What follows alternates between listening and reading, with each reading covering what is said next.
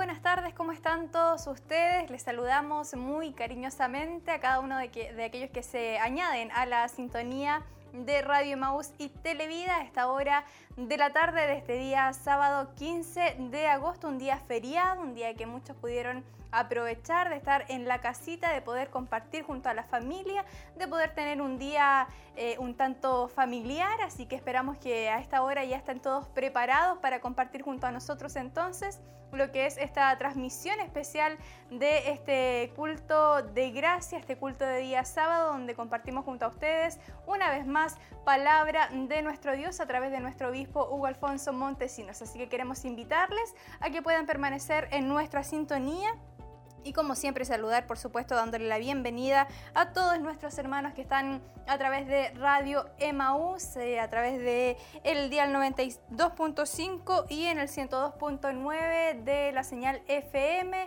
También a nuestros hermanos que están a través de Televida, por supuesto a través de la señal en HD y a través de Internet en www.televida.cl y www.emaus.cl un abrazo cariñoso para cada uno de ustedes. Y como siempre le damos también la bienvenida a nuestros hermanos, amigos que están a través de Facebook, que se unen a nuestra sintonía a esta hora. Esperamos que puedan estar compartiendo junto a nosotros y por supuesto dejándonos también ahí su mensaje, eh, su comentario, su saludo, eh, su expectativa tal vez para este culto de esta tarde y nosotros estaremos de alguna manera también haciéndoles partícipes de lo que será esta transmisión. Queremos contar con ustedes, siempre nos es muy grato poder saludarles, poder saber que están ahí ustedes pendientes también de la transmisión y a la distancia a lo mejor a pesar de que eh, no nos hemos visto pero eh, sí saber que estamos ahí conectados todos en este mismo espíritu y de alguna manera también recibiendo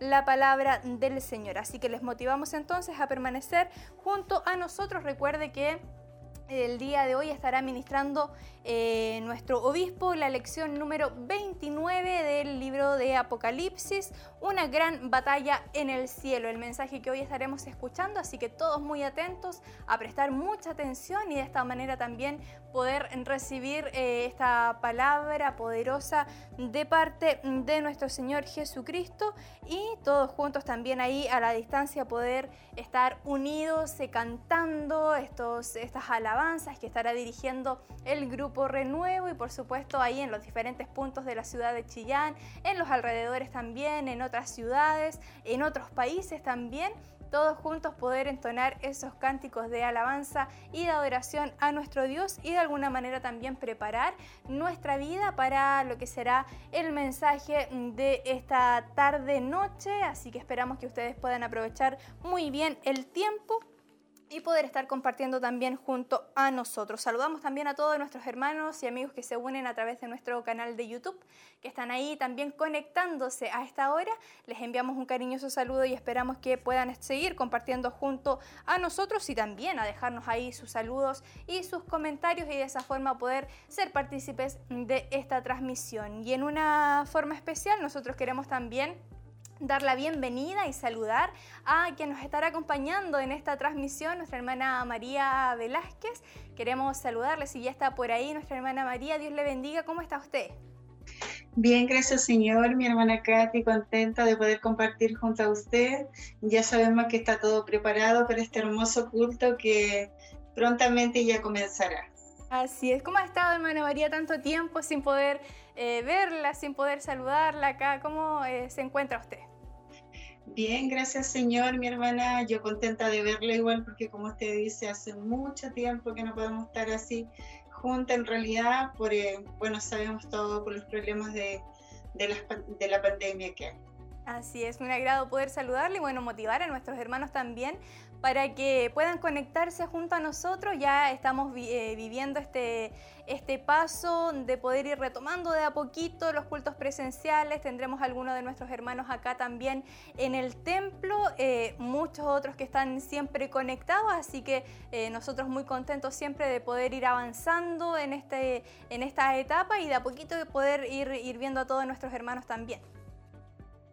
Ese es el deseo de todos nosotros, pues, mi hermana, poder congregarnos como antes y poder estar todos juntos, porque sabemos que somos muchos hermanos, pero por toda esta condición, por esta situación que está pasando, solamente podemos haber 50 hermanos en el templo, pero también el día domingo va a estar esa opción de tener dos cultos, entonces ya eso es una buena noticia para todos nosotros. Así es. Eh, aprovechamos también de recordarle a nuestros hermanos que pueden inscribirse para poder participar de estos cultos presenciales, hermana María. Pueden llamar al 23 11 33 y de esa manera poder estar inscribiéndose. Eh, nuestros hermanos le estarán dando ahí la información eh, correspondiente y confirmándole posterior a eso también si es que pueden asistir y por supuesto cuándo, qué día van a poder estar compartiendo junto a nosotros. Recordemos que tenemos cultos los días jueves, los días sábados y los domingos tenemos dos cultos entonces, el primero a las 11 de la mañana y el segundo a las 5 y media, 17.30 de la tarde. Este segundo culto no es transmitido, es solo para nuestros hermanos quienes puedan estar en este lugar, pero sabemos que sin duda alguna es una bendición también el poder tener estos diferentes cultos, estos diferentes días donde nuestros hermanos se pueden ir turnando y podemos ver a muchos de nuestros hermanos compartiendo acá. Sabemos que eh, la congregación es, muy grande, eh, pero de a poquito cada uno ha podido ir buscando un día, acomodándose ahí a la oportunidad y poder también eh, ir reviviendo estos cultos presenciales, hermana María.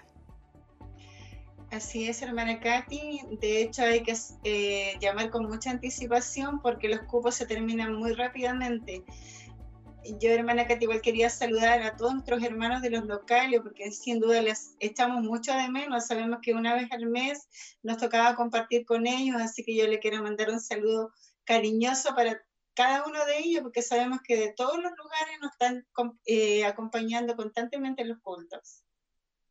Así es, eh, hay muchos hermanos que se conectan a través de internet, eh, que pueden utilizar estos diferentes medios, Facebook, las páginas, eh, podemos saber de ellos también a través de, estos medios, de alguna manera ir conociendo cómo están, saber que están también ahí dispuestos, preocupados de todo lo que se está realizando y con ese deseo en su corazón de poder congregarse, de poder escuchar un mensaje una vez más de a lo mejor a la distancia, pero también disfrutar de un culto. Y hermana María, hay varios saludos que que ya han ido llegando a través de eh, las páginas. Queremos nosotros también saludar a mm, eh, Cifuentes Ávila, dice bendiciones desde Villarrica, nos está viendo ahí a través de Facebook, eh, nuestro hermano... Mm, Esteban Reyes dice saludos a todos, muchas bendiciones. Y ahí nombrado ahí a nuestro hermano Michael, nuestro hermano Jeremías, la hermana Tracy, la hermana Edena, todos nuestros hermanos que están trabajando. Eh, Dios le bendiga mucho también a nuestro hermano eh, Esteban Reyes Briones.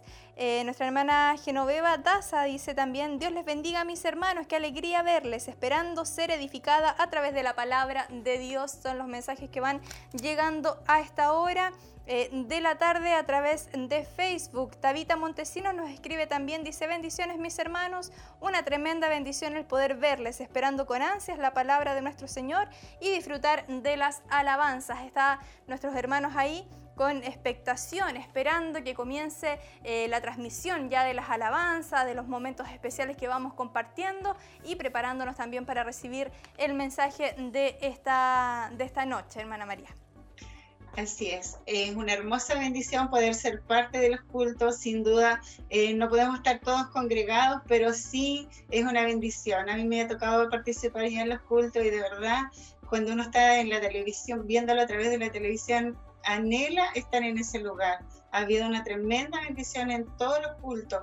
Sabemos que el día jueves hubo un hermoso culto, ayer el día viernes hubo un culto de jóvenes y hoy día nuestra culto de gracia que ya en unos minutos más se podrá estar llevando en vivo en directo para que nuestros hermanos no se pierdan absolutamente nada. Así es, una semana bien bendecida, eh, con varios cultos, varias transmisiones. La idea es que nuestros hermanos no se pierdan la oportunidad ningún día de poder eh, estar conectados, de poder estar conociendo ahí lo que, lo que pasa, eh, recibir mensajes, recibir palabra de Dios. la semana estuvieron también nuestros hermanos reunidos, así que sin duda alguna una bendición el poder ir retomando y, y no perder esa oportunidad de poder escuchar palabra de nuestro Dios siempre fresca y viva que bendice eh, nuestra vida. Así que una bendición y por supuesto nosotros aprovechamos de seguir motivando a todos nuestros hermanos que están a través eh, de Facebook o a través de internet viéndonos o a través de radio, de televisión, que están en sus casitas ahí, que puedan conectarse junto a nosotros, puedan buscarnos en Facebook y eh, de esa manera también estar escribiéndonos, saludándonos, compartiendo junto a nosotros, compartiendo ahí el link de la transmisión y de esa manera poder llegar a muchas otras personas que necesitan en estos momentos de poder escuchar una palabra de nuestro Señor Jesucristo. Es importante que puedan compartir el link porque así muchos más pueden escuchar esta hermosa palabra y a veces hay personas que tienen tanta necesidad y en este, este es el tiempo donde Dios está hablando a cada uno de nosotros y también muchos más están añadiendo también al pueblo del Señor con todo lo que está pasando. Sabemos que hay mucha tristeza, mucho dolor en muchas personas, pero bueno, ahí el Señor tiene su mano extendida también para cada uno de nosotros. Así es, Dios ha sido fiel, su misericordia ha sido para con nosotros y creemos, eh, estamos seguros que eh, hay gratitud en el corazón de cada uno de nosotros, está ese agradecimiento a nuestro Dios porque Él nos ha cuidado hasta este momento, nos ha liberado y qué mejor manera de poder reunirnos todos, de poder estar en este espíritu, todos nuestros hermanos ahí, a lo mejor en diferentes puntos, en diferentes sectores. No podemos estar hoy día, en la realidad es que no podemos eh, reunirnos todos como nos gustaría, pero eh, nuestro espíritu está ahí, está unido, está eh, juntos para adorar, para bendecir el nombre de nuestro Señor. Y en estas oportunidades también que Dios nos entrega es hermoso poder ver cómo nuestros hermanos están ahí también eh, a la distancia conectados con nosotros, están escribiéndonos, que están esperando el mensaje, que están esperando los momentos de, alabanza, que están ansiosos por compartir un culto junto a nosotros y eso la verdad que es gratificante y es hermoso poder ver que a pesar de, la distancia, a pesar de que no podemos estar todos reunidos, eh, el Espíritu de Dios está en cada uno de nosotros y eh, eso al final es lo que nos une, hermana María. Así es, hermana Katy. Sabemos que en cada culto hay muchos hermanos que nos acompañan. Eh, bueno, otros a través del canal 28.1 y hay muchas plataformas para que nuestros hermanos nos puedan acompañar. Entonces es importante también que hagan llegar sus saludos porque así nos sentimos más acompañados y que nos digan de qué lugar, de qué ciudad. Eh, de qué país nos están viendo, porque sabemos que también esto internacionalmente muchos hermanos eh, nos están acompañando. Así es, así que sin duda alguna es hermoso poder compartir junto a todos nuestros hermanos. Eh, nosotros seguimos motivándoles a que puedan dejarnos ahí eh, sus saludos, de que puedan seguir conectándose. Muchos hermanos que están ingresando a esta hora eh, a la transmisión, lo que nosotros podemos ver es a través de, Facebook, a través de YouTube, que podemos ir contabilizando a nuestros hermanos que, que se van incorporando eh, a la señal, pero sin duda alguna creemos que hay muchos otros que están a través de eh, los medios de comunicación que no podemos contabilizar, como es radio, como es televisión, que se reúnen a esta hora esperando, ansiosos, eh, deseosos de poder escuchar un mensaje, de poder compartir con nuestros hermanos, de poder ver en, este, en estas oportunidades a nuestros hermanos que están acá en el templo, que, pudieron inscribirse, que pudieron venir hasta el templo, hasta el Centro Familiar de Adoración Siloé y gozarse junto a ellos también. Nuestros hermanos acá vienen preparados, vienen con ansias también de poder estar en este lugar, de poder eh, compartir junto a, los demás hermanos, aunque a lo mejor tampoco podemos acercarnos, ¿cierto? Podemos saludar o podemos vivir lo que antes vivíamos, pero de alguna manera poder estar acá eh, en forma presencial también es una bendición para cada uno de aquellos que han tenido la oportunidad y para aquellos que a lo mejor todavía no, no han podido, pero que siempre están muy atentos ahí a la sintonía, a la transmisión. Sabemos que ellos también se gozan eh, de poder ver a nuestros hermanos y de poder estar todos juntos disfrutando de estos cultos especiales, de estas transmisiones y especialmente en el día de hoy de este culto de gracia que estaremos viviendo ya en muy pocos minutos. Así es motivamos a todos nuestros hermanos que se estén inscribiendo con anticipación para que, si quieren ser parte de estos cultos, eh, que se animen, que no tengan temor, porque está todo ordenado, se toma la temperatura al ingresar, eh, se desinfecta el lugar después que ya nosotros nos vamos todos a casa. Entonces está bastante ordenado, todo limpio, así que para que nuestros hermanos no tengan temor y sí, si pueden ser parte de los cultos, sí lo hagan, pero con el único motivo de ir a adorar a nuestro Dios, que Él se merece toda la honra y toda la gloria por siempre. Por supuesto, respetando siempre todos los protocolos existentes, entregados también por el Ministerio y la Seremi de Salud, así que eh, sin duda alguna eh, nos, alegramos de poder reunirnos, pero siempre ahí respetando todo lo que eh, se entrega debido a la situación, a la contingencia a nivel país que estamos viviendo y que sin duda alguna nos ha prohibido por un tiempo bastante largo de poder ver a nuestros hermanos, de poder reunirnos. Ya hemos ido avanzando un poquito, eh, algo mínimo tal vez, pero eh, vamos viendo que Dios nos da la oportunidad de poder eh, ir avanzando en este, en este tema. Y mientras tanto nosotros siempre disfrutamos de la compañía de nuestros hermanos que están a la distancia, que se gozan ahí a través de las transmisiones y, y todo este trabajo es para ellos, es para que nuestros hermanos también puedan disfrutar, que no se pierdan la oportunidad de poder escuchar una vez más palabra de Dios, de poder cantar, de poder vivir un culto online tal vez a la distancia eh, pero, pero al fin y al cabo un culto, donde nos reunimos todos, donde nuestro espíritu está ahí eh, buscando de la presencia del Señor, donde podemos cantar, donde podemos escuchar un mensaje completamente nuevo que eh, vivifica nuestra vida, que nos anima, que nos alienta y que nos permite poder seguir avanzando. Así que nosotros esperamos que todos nuestros hermanos puedan quedar muy atentos a la sintonía. Les dejamos cordialmente invitados a seguir junto a nosotros, a no separarse de la sintonía porque ya en pocos minutos estaremos compartiendo junto a ustedes todo lo que estará aconteciendo en este culto especial, hermana María, donde ya nos preparamos con todo nuestro corazón, con todas nuestras fuerzas para poder iniciar prontamente. El tema de hoy día, una gran batalla en el cielo. Es, va a ser una hermosa, una hermosa palabra para todos nosotros Así que ya prontamente, como usted dice, ya vamos a escuchar las primeras alabanzas.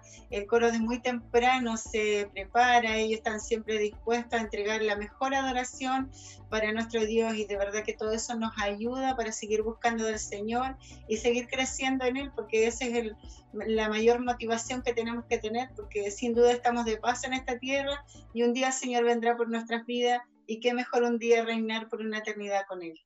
Así es. Eh, estará tomando como referencia bíblica en el libro de Apocalipsis, capítulo 12, versículos del 7 al 9, para dar el tema entonces y la lección número 29 ya, eh, una gran batalla en el cielo. Así que nuestros hermanos pueden ahí comenzar, como siempre yo les digo, a buscar, a, escribir en su, en su libreta, a tomar nota y a poner mucha atención para lo que será este culto, hermana María. Entonces nosotros nos separamos un segundo eh, volvemos al final de la transmisión para comentar, por supuesto, todo lo que va a ser este culto porque ya vamos a iniciar.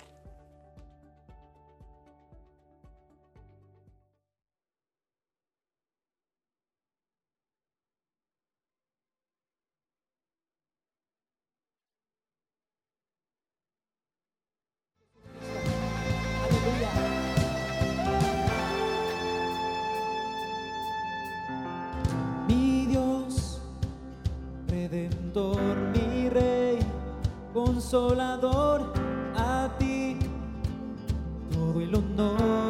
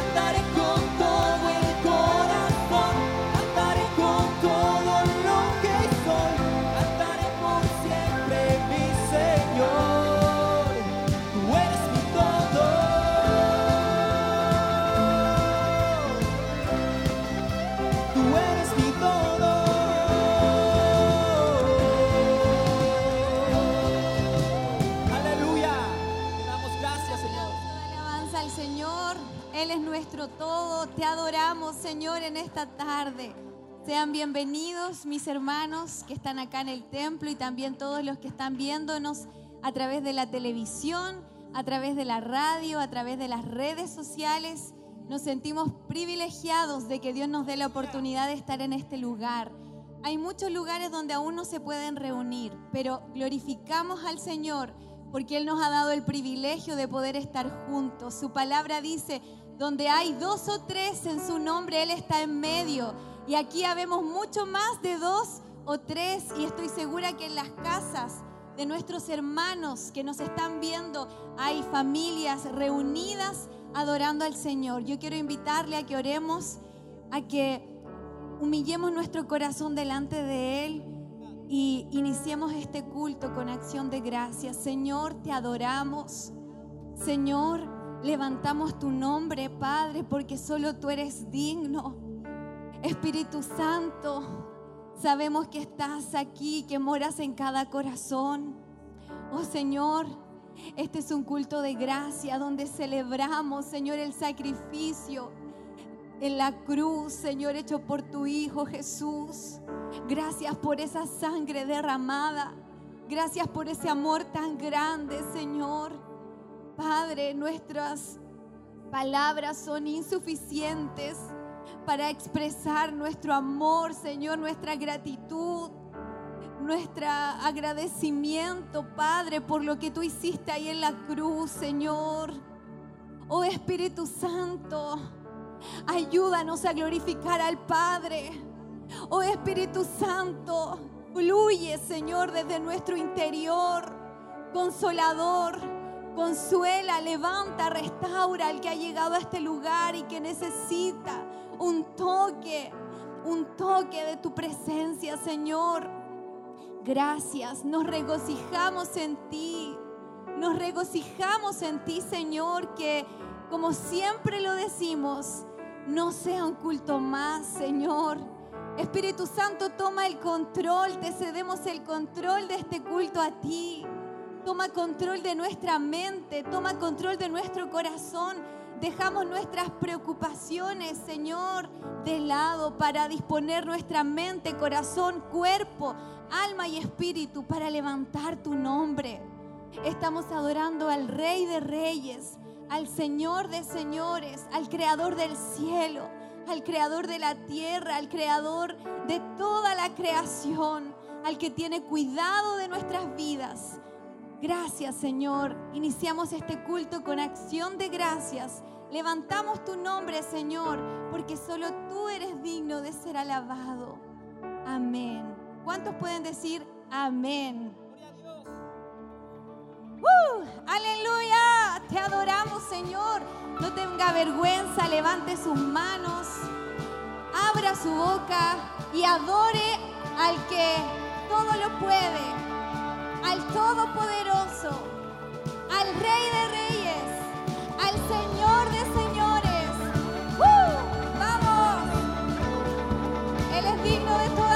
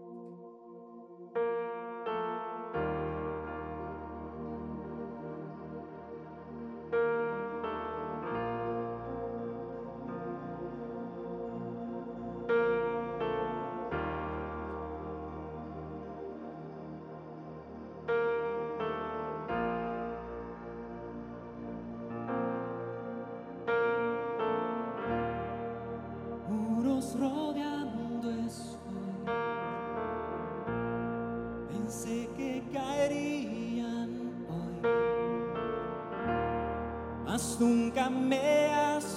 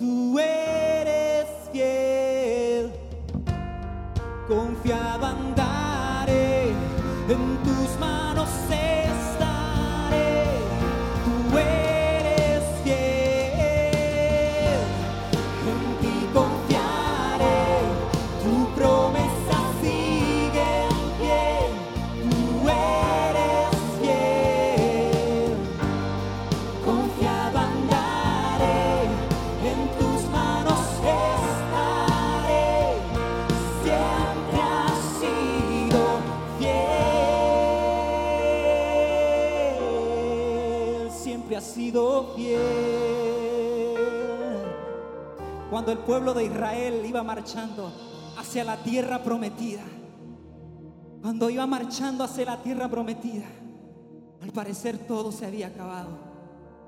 En ese desierto con calor, pero el Señor ha sido fiel. Hasta aquí Dios nos ha traído, como decía el salmista David, Ebenecer, Ebenecer. Hasta aquí Dios nos ha ayudado. Nunca nos has fallado. Nunca nos has fallado. Y el enemigo quiere, el enemigo quiere vernos destruidos. El enemigo quiere vernos derrotados. El enemigo quiere vernos destruidos. Pero Dios sigue siendo fiel. Dios sigue siendo fiel. Él nunca nos ha fallado. Él nunca nos ha fallado. Sigue siendo rebelde y seré fiel. Sigue siendo fiel. ¡Wow! Aunque las murallas no parezcan que estén cayendo, Dios sigue siendo fiel. No importa cuántas vueltas lleguemos a dar de alrededor del muro, pero Dios sigue siendo fiel. Dios sigue siendo fiel. Él nunca nos falla.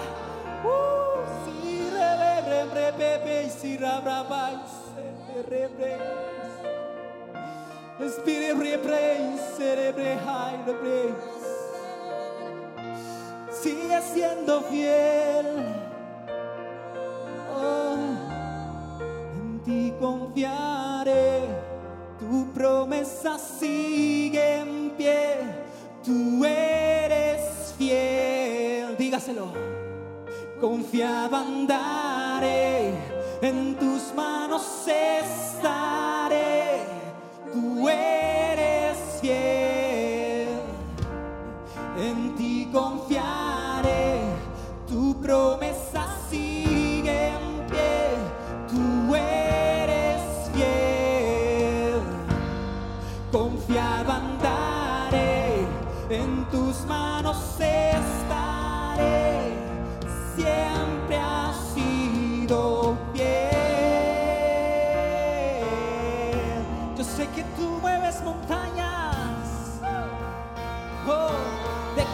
Señor en esta hora y dígale, yo sé que tú puedes mover montañas, yo sé que tú puedes abrir el mar, yo sé que tú puedes derrotar a los gigantes, yo sé que tú puedes, aleluya.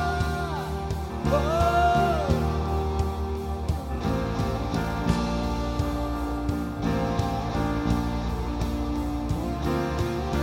Yo sé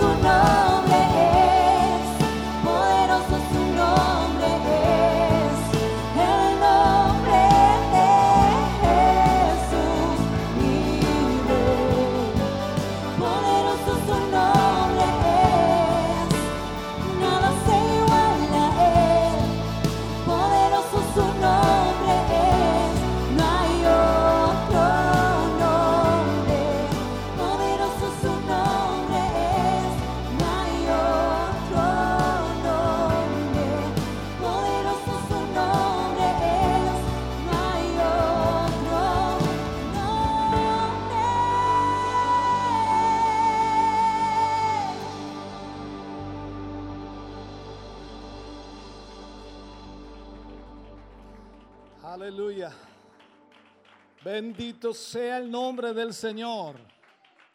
Aleluya, bendito sea su nombre. Gracias damos al Señor. Puede sentarse, mi hermano, mi hermana, Dios. Dios le bendiga grandemente. Damos muchas gracias al Señor de poder estar acá y poder estar reunidos para alabar, para glorificar, para exaltar el nombre del Señor. Qué bueno es poder verles y qué bueno es poder reunirnos una vez más con aquellos que ya han asistido en algunos cultos y otros que por primera vez están haciéndolo.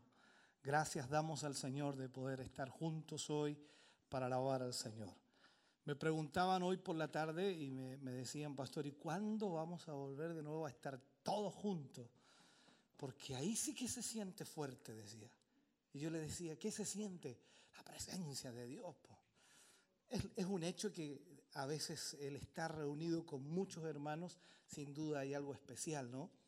Y yo sé que usted echa de menos al lado suyo a alguien ahí que esté gritando, que esté alabando, que esté cantando.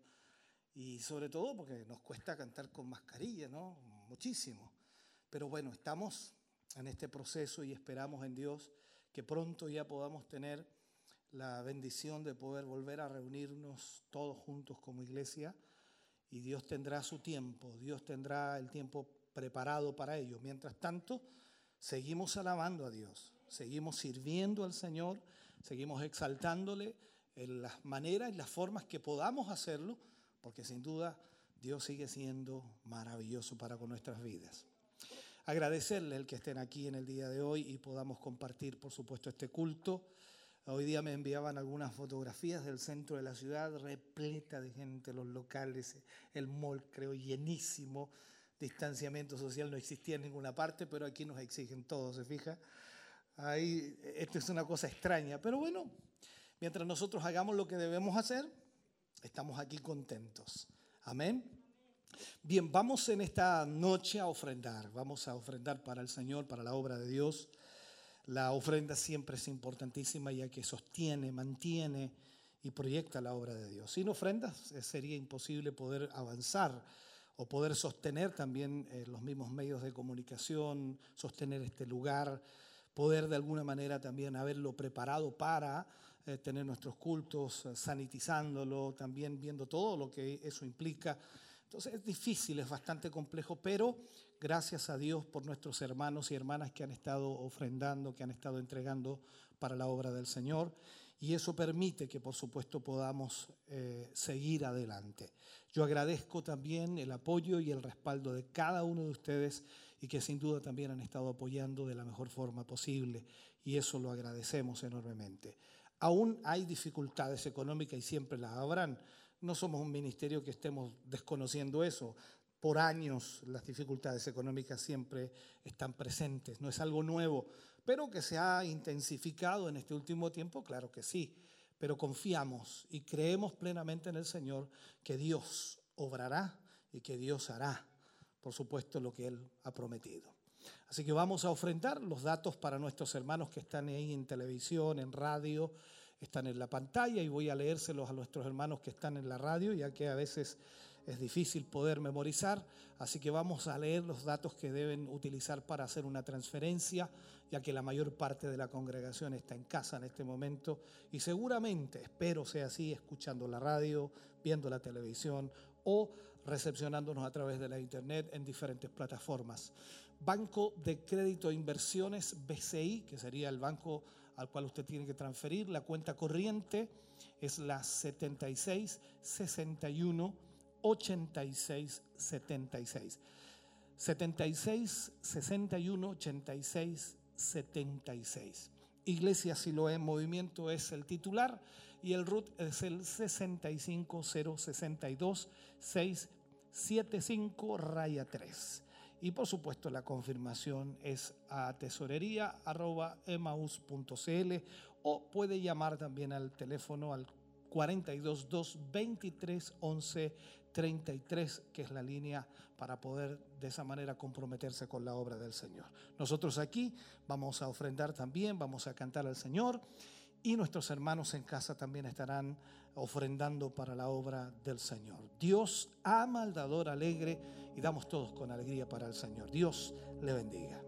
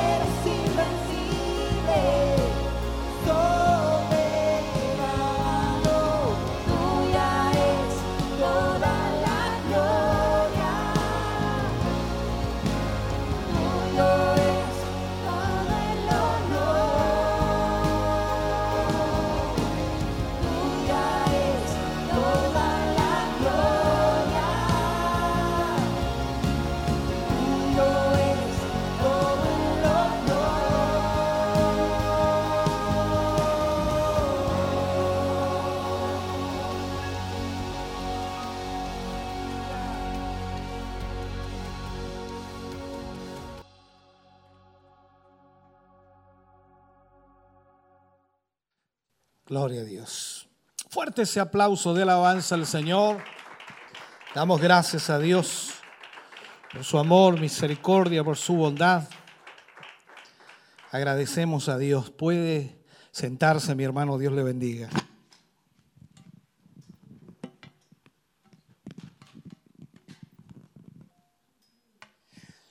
Bien, vamos a ir a la palabra del Señor en esta noche y hemos estado estudiando ya por, por largo tiempo lo que es el libro de Apocalipsis. Para algunos es fascinante esto, para otros quisieran recibir alguna palabra que de alguna manera les fortalezca en este tiempo. Pero sea cual sea la situación, nosotros debemos entender que conociendo lo que va a ocurrir y lo que va a suceder en el tiempo final, sin duda, Dios nos va también dando esperanza en lo que va a ocurrir. Por lo tanto, debemos conocer lo que la palabra de Dios nos enseña. Y siempre lo he dicho, Cuando leemos el libro de Apocalipsis, a veces en todas las imágenes, la tipología que se utiliza, las visiones que Juan habla, parecieran un poco incomprensibles, pero todas, absolutamente todas ellas, tienen respuesta en la misma palabra de Dios. No necesita otro libro ni necesita tampoco que alguien lo interprete en una forma sobrenatural, porque todo está en la misma palabra del Señor. Vamos a leer el libro de Apocalipsis capítulo 12, versículo 7 al 17. Apocalipsis 12, versículo 7 al 17. Recuerde que el jueves estuvimos hablando acerca de la mujer y el dragón. Hoy estaremos hablando de una gran batalla en el cielo, una gran batalla en el cielo.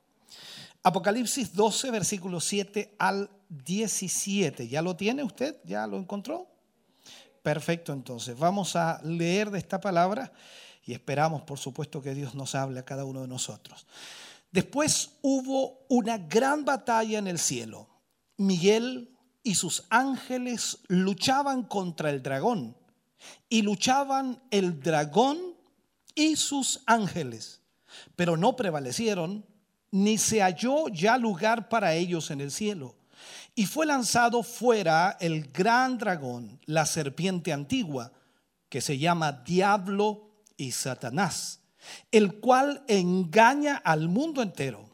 Fue arrojado a la tierra y sus ángeles fueron arrojados con él. Entonces oí una gran voz en el cielo que decía, ahora ha venido la salvación, el poder y el reino de nuestro Dios y la autoridad de su Cristo porque ha sido lanzado fuera el acusador de nuestros hermanos, el que los acusaba delante de nuestro Dios día y noche. Y ellos le han vencido por medio de la sangre del cordero y de la palabra del testimonio de ellos. Y menospreciaron sus vidas hasta la muerte. Por lo cual, alegraos cielos y los que moráis en ellos Ay de los moradores de la tierra y del mar, porque el diablo ha descendido a vosotros con gran ira, sabiendo que tiene poco tiempo. Y cuando vio el dragón que había sido arrojado a la tierra, persiguió a la mujer que había dado a luz al hijo varón, y se le dieron a la mujer las dos alas de la gran águila para que volase de delante de la serpiente al desierto, a su lugar, donde es sustentada por un tiempo y tiempos y la mitad de un tiempo. Y la serpiente arrojó de su boca tras la mujer agua como un río, para que fuese arrastrada por el río. Pero la tierra ayudó a la mujer, pues la tierra abrió su boca y tragó el río que el dragón había echado de su boca. Entonces el dragón se llenó de ira contra la mujer y se fue a hacer guerra contra el resto de la descendencia de ella, los que guardan los mandamientos de Dios y tienen el testimonio de Jesucristo. Padre, oramos en el nombre de Jesús. Vamos ante tu presencia en esta noche, Señor, rogándote que nos guíes, nos dirijas y que a través de esta palabra, Señor, podamos ser ministrados podamos conocer y entender, Señor, tu voluntad y tu propósito. Guíanos hoy, Señor, en una forma especial. Que nuestra mente y nuestro corazón, Señor, estén totalmente compenetrados en esta palabra. Que podamos, Señor, recibirla, que podamos entenderla y que podamos, Señor, comprender absolutamente lo que tú tienes para nosotros y lo que va a suceder en el último tiempo. En el nombre de Jesús pedimos tu presencia sobre nuestras vidas para la gloria de Dios. Amén y amén, Señor. Fuerte ese aplauso de alabanza al Señor. Aleluya. Dios le bendiga, puede sentarse. Vamos entonces a hablar en esta hora como ya les decíamos, de esta gran, gran guerra en el cielo. Juan en realidad nos habla de, de varias cosas aquí y nos enfoca un conflicto de dimensiones cósmicas. Eso es lo que nos está enfocando en realidad. Si vemos lo anterior que ocurría, por supuesto, en la tierra, ahora se nos dice que después hubo una gran batalla en el cielo. O sea, Juan en la primera parte donde hablaba de la mujer, hablaba de lo que sucedía en la tierra. Ahora nos lleva al cielo y dice, Miguel y sus ángeles luchaban contra el dragón y luchaban el dragón y sus ángeles. Una vez más entonces el libro de Apocalipsis nos corre el velo para qué? Para que nosotros podamos ver que en este mundo hay poderosos seres espirituales. Hay una lucha espiritual. Y en este mundo ellos participan en este conflicto espiritual en que los hombres estamos también inmersos. O sea, aquí hay una lucha espiritual que día a día se lleva a cabo. Y debemos dar gracias a Dios que Él nos protege ante esta tremenda guerra espiritual. Aquí se nos indica que lo que sucede es en el cielo, pero al mismo tiempo podríamos nosotros eh, ver y analizar que a pesar de que es en el cielo, no se nos muestra la causa concreta de esta guerra cósmica. O sea, no se nos dice cuál es la causa literal. Por, por, el contexto podemos deducir entonces que es el conflicto entre las potencias angelicales, primero las que están leales a Dios y las que se oponen, que tienen que ver con los propósitos, por supuesto, de Dios en este mundo de cara al establecimiento de su reino. Recordemos también, y lo vamos a ir viendo poco a poco en este mismo pasaje, la rebelión de Satanás en el cielo. Ahora, en especial, el pueblo de Israel está inmerso en esta realidad. Porque tal como estamos considerando, primero, los planes futuros de Dios se desarrollarán a través de esta nación, Israel. De ahí entonces el interés del dragón por acabar con los judíos por exterminar al pueblo judío. ¿Por qué? Porque el pueblo judío es el pueblo de Dios. A lo largo de la historia de la humanidad, Satanás ha inspirado este mismo pensamiento de asesinar a todos los judíos y ha puesto este pensamiento en muchos líderes en la historia. O sea, nosotros miramos hacia atrás en la historia y vamos a ver una cantidad enorme de líderes y una cantidad enorme de nombres que se han opuesto al pueblo judío. Quizá el ejemplo más reciente para nosotros y el más marcado de todos eh, lo encontramos en Hitler, quien planteó que la solución final, la solución final era acabar con los judíos. Eso lo vimos, por supuesto, y la historia lo marca fuertemente. Aunque desgraciadamente no ha sido el único ni tampoco el último, porque siguen habiendo personas que quieren destruir a Israel hasta el día de hoy. Por otro lado, tenemos que recordar que hombres y ángeles estamos inmersos en un conflicto contra Dios. ¿Por qué? Desde el momento en que la primera pareja humana, Adán y Eva, se unieron a la causa de la serpiente allá en el huerto de Edén. Desde allí, en ese momento, este conflicto se creó en donde lamentablemente el hombre se volvió contra Dios, tal como ya Satanás estaba en contra de Dios. Eso lo vemos en Génesis capítulo 3, versículo 5. El problema aquí comenzó cuando la serpiente le dijo a Eva en específico, seréis como dioses, seréis como dioses. Desde allí la pugna del hombre de ser Dios. ¿En qué sentido? No de tener ciertos poderes, sino en el sentido de hacer lo que quiere. Ahí está el punto neurálgico. Ahora vemos también a los ángeles eh, leales a Dios, estos ángeles que están del lado de Dios, que toman parte en esta guerra espiritual. Recordemos también que la Biblia dice que hay ángeles que acampan a nuestro alrededor. Yo creo esa palabra. Y esos ángeles que acampan a nuestro alrededor son los que nos protegen de esta tremenda lucha espiritual, porque no va a pensar ni va a creer usted que usted es suficientemente capaz de poder luchar en contra de estas huestes La Biblia dice, no tenemos lucha contra carne ni sangre, sino contra principados, potestades que están en las regiones celestes.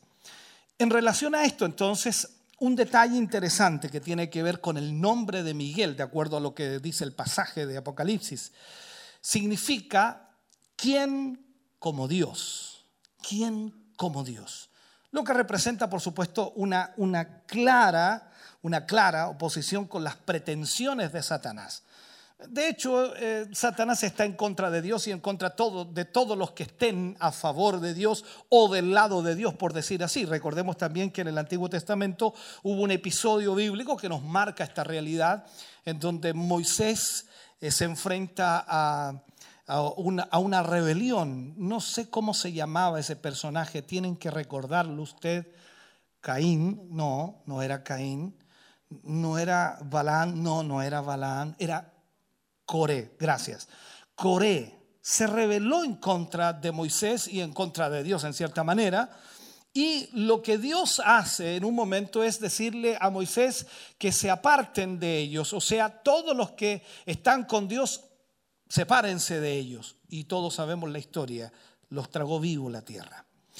Entonces aquí vemos que en este sentido todos los que están a favor de Dios están siendo perseguidos, presionados y Satanás, por supuesto, lo único que quiere es destruirlos.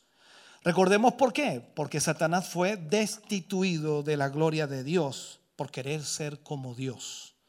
Ese es el punto. Ahora, Aquí encontramos la clave central del conflicto, por supuesto, a medida que vamos profundizando en la misma palabra. ¿Qué lugar ocupa Dios dentro de la creación? Si lo vemos así, la pregunta que nos hacemos, ¿qué lugar ocupa Dios dentro de la creación?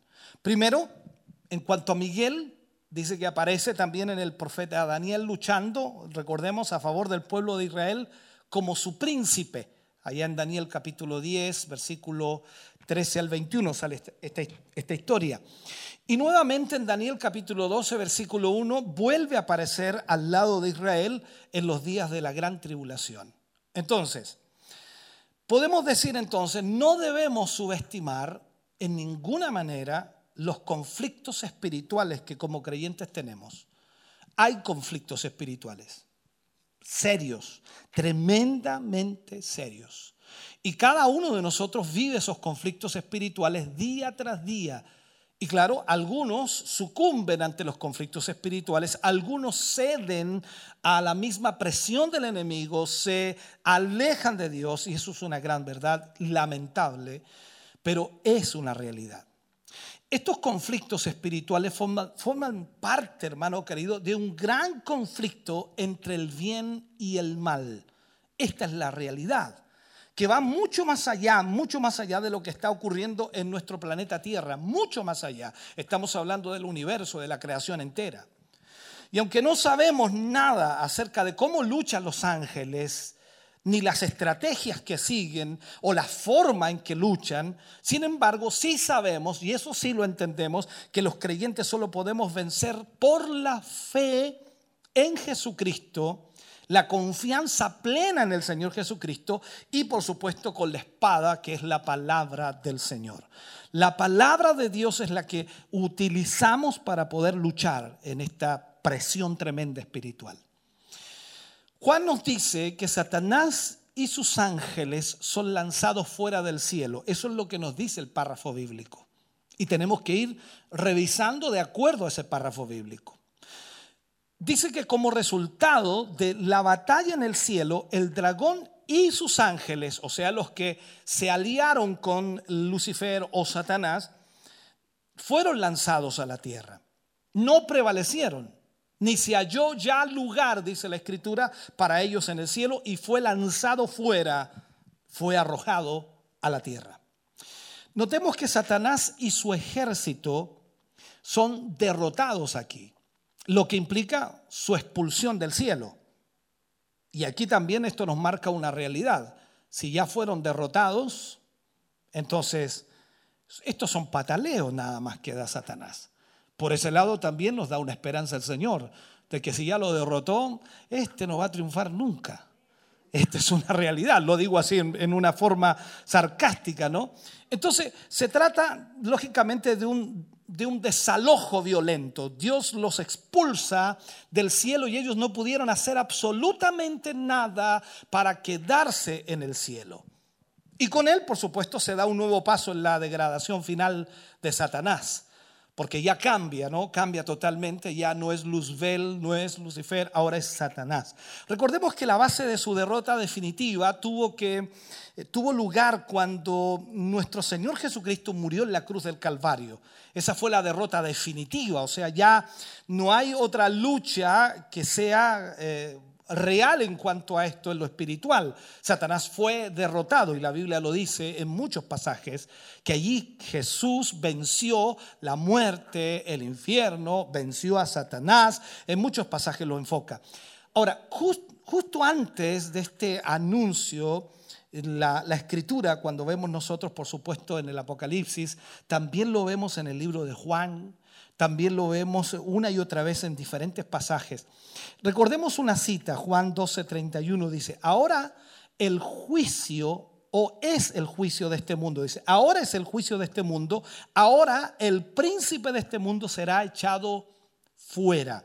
Recordemos esto, lo dije el día jueves, hoy día Satanás es el príncipe de este mundo. Satanás es el que eh, en- enceguece o ciega el entendimiento de los hombres para que no les resplandezca la luz del Evangelio. Pero nos dice la palabra del Señor que va a ser echado fuera del mundo. Entonces el príncipe de este mundo ha sido ya juzgado. Ya la sentencia está sobre él. Ahora tiene que ejecutarse la sentencia. Y de esta manera entonces estamos esperando que se cumpla todo lo que Dios ha dicho que debe cumplirse. En el siguiente paso podríamos decir nosotros que encontramos aquí cuando Satanás es echado del cielo, de acuerdo a lo que dice el contexto bíblico, es echado a la tierra junto con sus ángeles después de la batalla con Miguel y sus ángeles. Más adelante, de acuerdo a lo que dice el contexto de Apocalipsis, sobre todo el capítulo 20, será atado, dice, y encerrado en el abismo por mil años. Por mil años. Imagínense este mundo sin el diablo por mil años. Qué mundo, ¿no? Extraordinario. Claro que sí, vamos a estar en el reino milenial por mil años sin Satanás. No sé si está entendiendo. Bueno, nuestra mente es muy, muy pequeña para entender esto, pero bueno, para los que entienden la lucha espiritual, o sea, no habrá lucha espiritual.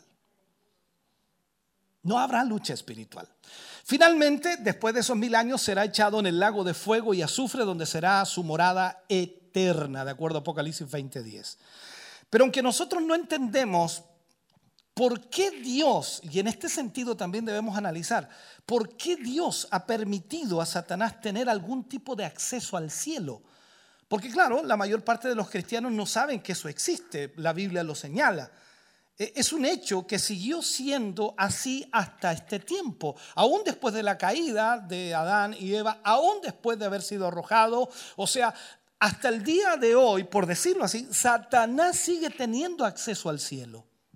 Por ejemplo, aparece ante Dios para acusar a Job. Usted recuerda eso, ¿no? Cu- Cuando aparece ante Dios, se cuela entre los ángeles de Dios, dice para acusar a Job. En el libro de Zacarías también se presenta ante Dios para acusar. O sea, vemos estas citas como simplemente una referencia para entender que hasta el día de hoy Satanás sigue acusando a los hijos de Dios. Por eso también dice, hijitos míos, si alguno hubiere pecado, abogado tenéis para con el Padre Jesucristo el justo. ¿Por qué lo dice? Porque cada vez que Satanás viene a acusar a un creyente, si lo acusa a usted, me acusa a mí, ahí está Jesús, que aboga por nosotros. No, no, no, no, no, dice no. Yo morí por él. Oye, diablo, yo pagué la cruz por él, mi sangre fue derramada por él, él está limpio, él es hijo de Dios. ¡Ay, qué tremendo es eso, ¿no? Esto es bueno, no, presenta, no necesita presentar papeles ni nada de eso. Simplemente dice, aquí están las marcas. Yo pagué por él. Esto es bueno, hermano. Discúlpeme, yo, yo me, comienzo como a... Se me olvida que estoy enseñando algo, me pongo a predicar. Entonces, entendamos esto, hermano querido. Los cristianos de hoy, nosotros los creyentes de hoy, si vamos al libro de Efesios capítulo 6 versículo 12, dice, no tenemos lucha contra carne o contra sangre y carne, sino contra principados, contra potestades, contra los gobernadores de las tinieblas de este siglo, contra huestes espirituales y capte contra huestes espirituales de, de maldad en las regiones celestes. O sea, esa es la lucha que tenemos hoy día nosotros, cada creyente, cada hijo de Dios. O sea, cuando usted se siente mal, yo no sé por qué me siento mal. No sé, usted sabe por qué se siente mal. Hay una lucha espiritual. Esto es, esto es, una realidad, por eso que debemos nosotros siempre estar constantemente en comunión con Dios en oración y entender también este punto, porque aunque, a ver, ¿cómo lo explico? Aunque estemos bajos espiritualmente, aunque espiritualmente no tengamos, como dice alguien, una comunión tan extraordinaria, pero sabemos que hay una lucha espiritual y que lo único que nos sostiene se llama Jesucristo.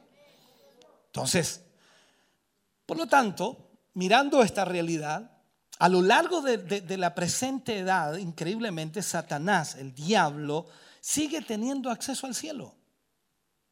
Y continúa usando esta posibilidad que tiene de entrar al cielo. ¿Para qué? Para acusar a los creyentes ante Dios.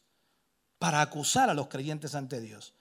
Aunque ahora tenemos al Señor Jesucristo, por supuesto, como lo dije, como nuestro abogado, Él nos defiende, Él aboga por nosotros, Él intercede incluso por nosotros. En todo caso, en el presente no debemos olvidar que Satanás sigue siendo activo en este mundo. Como muy bien nos recuerda el apóstol Pedro cuando habla por allí en 1 de Pedro 5.8 y habla, y es una cita muy conocida, sed sobrios y velad. Sed sobrios y velad. ¿Por qué? Porque vuestro adversario, el diablo, como león rugiente, anda alrededor buscando a quien devorar. O sea, no es que Satanás va a venir a entretenerse con usted o va a venir a jugar con usted. Satanás lo que quiere es destruirle. Aunque esta situación, hermano querido, empeora sensiblemente cuando Satanás y sus ángeles sean expulsados del cielo a la tierra. Ahora aquí hay varias cosas que nosotros debemos entender y voy a tratar de esclarecerlas poco a poco. Vamos a ir dentro del contexto y ojalá usted pueda seguirme. La actividad diabólica en nuestro mundo aumentará de una forma desproporcionada. Va a aumentar cada vez más. En este momento el mundo está, parece, nosotros miramos, en, en lo, no podemos ver en lo espiritual, pero sí miramos en lo moral y cuando nosotros vemos que la moralidad está yéndose al piso y más abajo del piso, entonces nos damos cuenta que hay una situación diabólica hoy día. Una corrupción total. Entonces, por eso también entendemos que la gran tribulación por la que atravesará también Israel en los últimos días será tan dura, será tan difícil de soportar, tan difícil de enfrentar, súper complicada. Podemos de alguna manera imaginar el mundo de esos días como un reino completamente satánico, dominado por principios satánicos, y podemos aplicarlo de esa manera, por deseos satánicos, pensamientos satánicos. El mundo estará totalmente descontrolado en todo. No habrá moral en lo absoluto. Si hoy día a usted le asusta lo que está pasando en el mundo, los asaltos, las violaciones, los asesinatos, los robos, o sea, eso es nada comparable a lo que se va a vivir en la gran tribulación. Habrá un desenfreno total de la violencia, del odio, todo tipo de depravación sexual, robos, matanzas, abusos de todo tipo. Y aún más la Biblia también lo dice. Y Jesús habló directamente y dijo que el amor de muchos se enfriará. O sea, no habrá amor en la gente. Se enfriará. Esta es una realidad. Las personas podrán, escúcheme bien, comprobar por sí misma que el pecado, el pecado no es tan divertido como tantas veces habían pensado. Será tan terrible la situación, tan compleja. Entonces Juan nos habla acerca de esto. Ahora, lo que Juan también identifica es al dragón. Nos habla acerca del dragón. Aunque ya hemos identificado, por supuesto, al dragón en el sentido de lo que hemos ya estudiado el día jueves, pero también aquí Juan habla del dragón y con anterioridad Juan nos decía que de alguna otra manera lo que el dragón hace es perseguir a la mujer para que cuando nazca el niño pueda devorarlo, pueda matarlo. Ahora aquí Juan en este pasaje quiere dejar constancia de quién es realmente este siniestro personaje y lo describe en estos términos. El dragón, dice, o el gran dragón, la serpiente antigua que se llama diablo y Satanás, el cual engaña al mundo entero. Aquí lo identifica. No hay más que decir. Entonces, hoy día muchos que no creen en la existencia de Satanás, porque hay mucha gente que no cree en la existencia de Satanás, miran, no sé cómo llamarle la palabra, con, con desdén sería la palabra, ¿no? A, quienes sí creemos en la escritura y que dice que hay un diablo y que existe Satanás.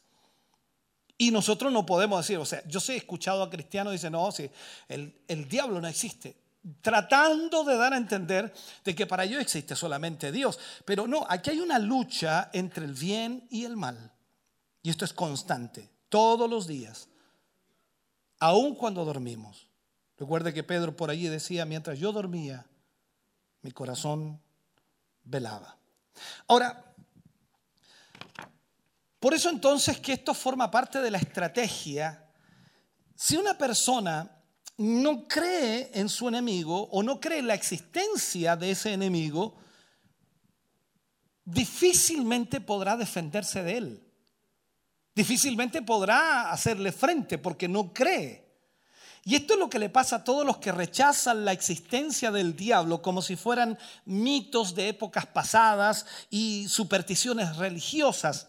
Entonces ahí está también el peligro porque no pueden defenderse de él. De hecho, cuando escuchamos lo que la Biblia nos dice acerca de él, nos damos cuenta de que no se presenta nunca, nunca, nunca como el ser grotesco y desagradable que muchos han imaginado, sino que es sutil, es inteligente, o sea, trata de engañar. Es un enemigo que lleva miles de años, por decirlo así, de ventaja sobre nosotros, sobre el hombre, sobre el ser humano, y que lo conoce muy bien, absolutamente bien. Veamos la descripción que hace Juan del gran dragón. Sugiere, por ejemplo, su grandeza, su poder destructivo. Lo señala de esa manera. El gran dragón, por eso dice el gran dragón, grandeza, poder destructivo. También le llama la serpiente antigua. De este modo lo identifica, por supuesto, con la, la serpiente que apareció en el huerto de Edén para engañar a Adán y a Eva. Y de esta referencia, por supuesto, también Juan subraya su sutileza, su capacidad de engañar, su, su, capacidad de seducir, la falsedad que hay en él, la sagacidad o la astucia. Y también nos recuerda que su propósito siempre ha sido enemistar al hombre con Dios. Eso es lo que Satanás trata de hacer constantemente. También Juan le llama diablo, diablo. Esta es una palabra tomada del griego que significa calumniador, acusador, difamador. Eso es lo que significa diablo en griego. Calumniador, acusador, difamador. Con este título entonces lo que hace Juan es describir no solo lo que es, sino lo que hace. Su propósito entonces es, ¿qué cosa? Acusar a los hombres ante Dios. Acusarnos a nosotros, a usted, a mí. Acusarnos ante Dios para que Dios quite su protección, para que Dios quite su bendición, para que Dios quite lo que ha puesto sobre nuestras vidas. Recuerde usted lo de Job, eso es un ejemplo muy, muy real. Y cuando Dios le dice, ¿me entiende? ¿No has visto a mi siervo Job, justo como él, que no hay otro? Pero ¿cómo no te va a servir él si lo tienes bendecido? ¿Está bendecido usted? ¿Y cómo cree que está el diablo? ¿Está contento? ¿Feliz? Qué bueno que esté bendecido este muchacho, esta muchacha. ¿Y qué dice Satanás? ¿Cómo no, ¿Cómo no te va a servir si lo tienes bendecido? Y más encima lo tienes cercado, o sea, yo no lo puedo tocar. Bueno, no causó gozo eso para nada, yo pensé que se iban a gozar. Porque si somos hijos de Dios, Él nos tiene cercado. O sea, si usted piensa que Satanás no le hace nada porque usted es un hijo de Dios tan solo. No, va más allá de eso. Dios lo tiene cercado, lo tiene protegido. Por eso Satanás no puede llegar a usted y destruirlos. Esa es la realidad. Entonces aquí es donde debemos entender que la protección de Dios está ahí. Desde el principio lo que Satanás trata de hacer es enemistar al hombre con Dios y también enemistar a los hombres con otros hombres. Por eso también cuando vemos en la profecía del Mesías que vendría, tal como lo dice también de, del que vendría a preparar el camino, de Elías, en cierta manera como aparece en el Antiguo Testamento, dice que volverá el corazón de los padres hacia los hijos y el de los hijos hacia los padres. ¿Por qué? Porque la enemistad existe entre los hombres. Por eso el Espíritu de Dios estará para hacer aquello, para traer y volver el corazón de los hijos hacia los padres y de los padres hacia los hijos. Bien, luego le menciona a Juan y dice que es Satanás. Dijimos que lo que era diablo, ahora Satanás. Y esta es una palabra hebrea que significa adversario, contrincante, antagonista. O sea, él es el mayor opositor de Dios y de los hombres. Satanás es el mayor opositor de Dios y de los hombres. Así que no le ponga a su perro Satanás por ningún motivo. Esta, esta cosa es una realidad, ¿no? También Juan dice que él engaña al mundo entero. Lo dice el contexto, el cual engaña al mundo entero. El Señor Jesucristo dijo que él era mentiroso y padre de mentira. Eso lo dice en Juan 8:44. O sea, mentiroso y padre de mentira. O sea, miente desde el principio. Desde el principio. Entonces, ante esta realidad nosotros debemos entender lo que Juan está tratando de decirnos a través de la revelación que él recibe. Lo que está diciendo Juan aquí es que Satanás o el engañador seduce al mundo entero con mentiras, seduce a los hombres y los conduce totalmente a la destrucción. La mentira es un arma eficaz que utiliza Satanás, el diablo.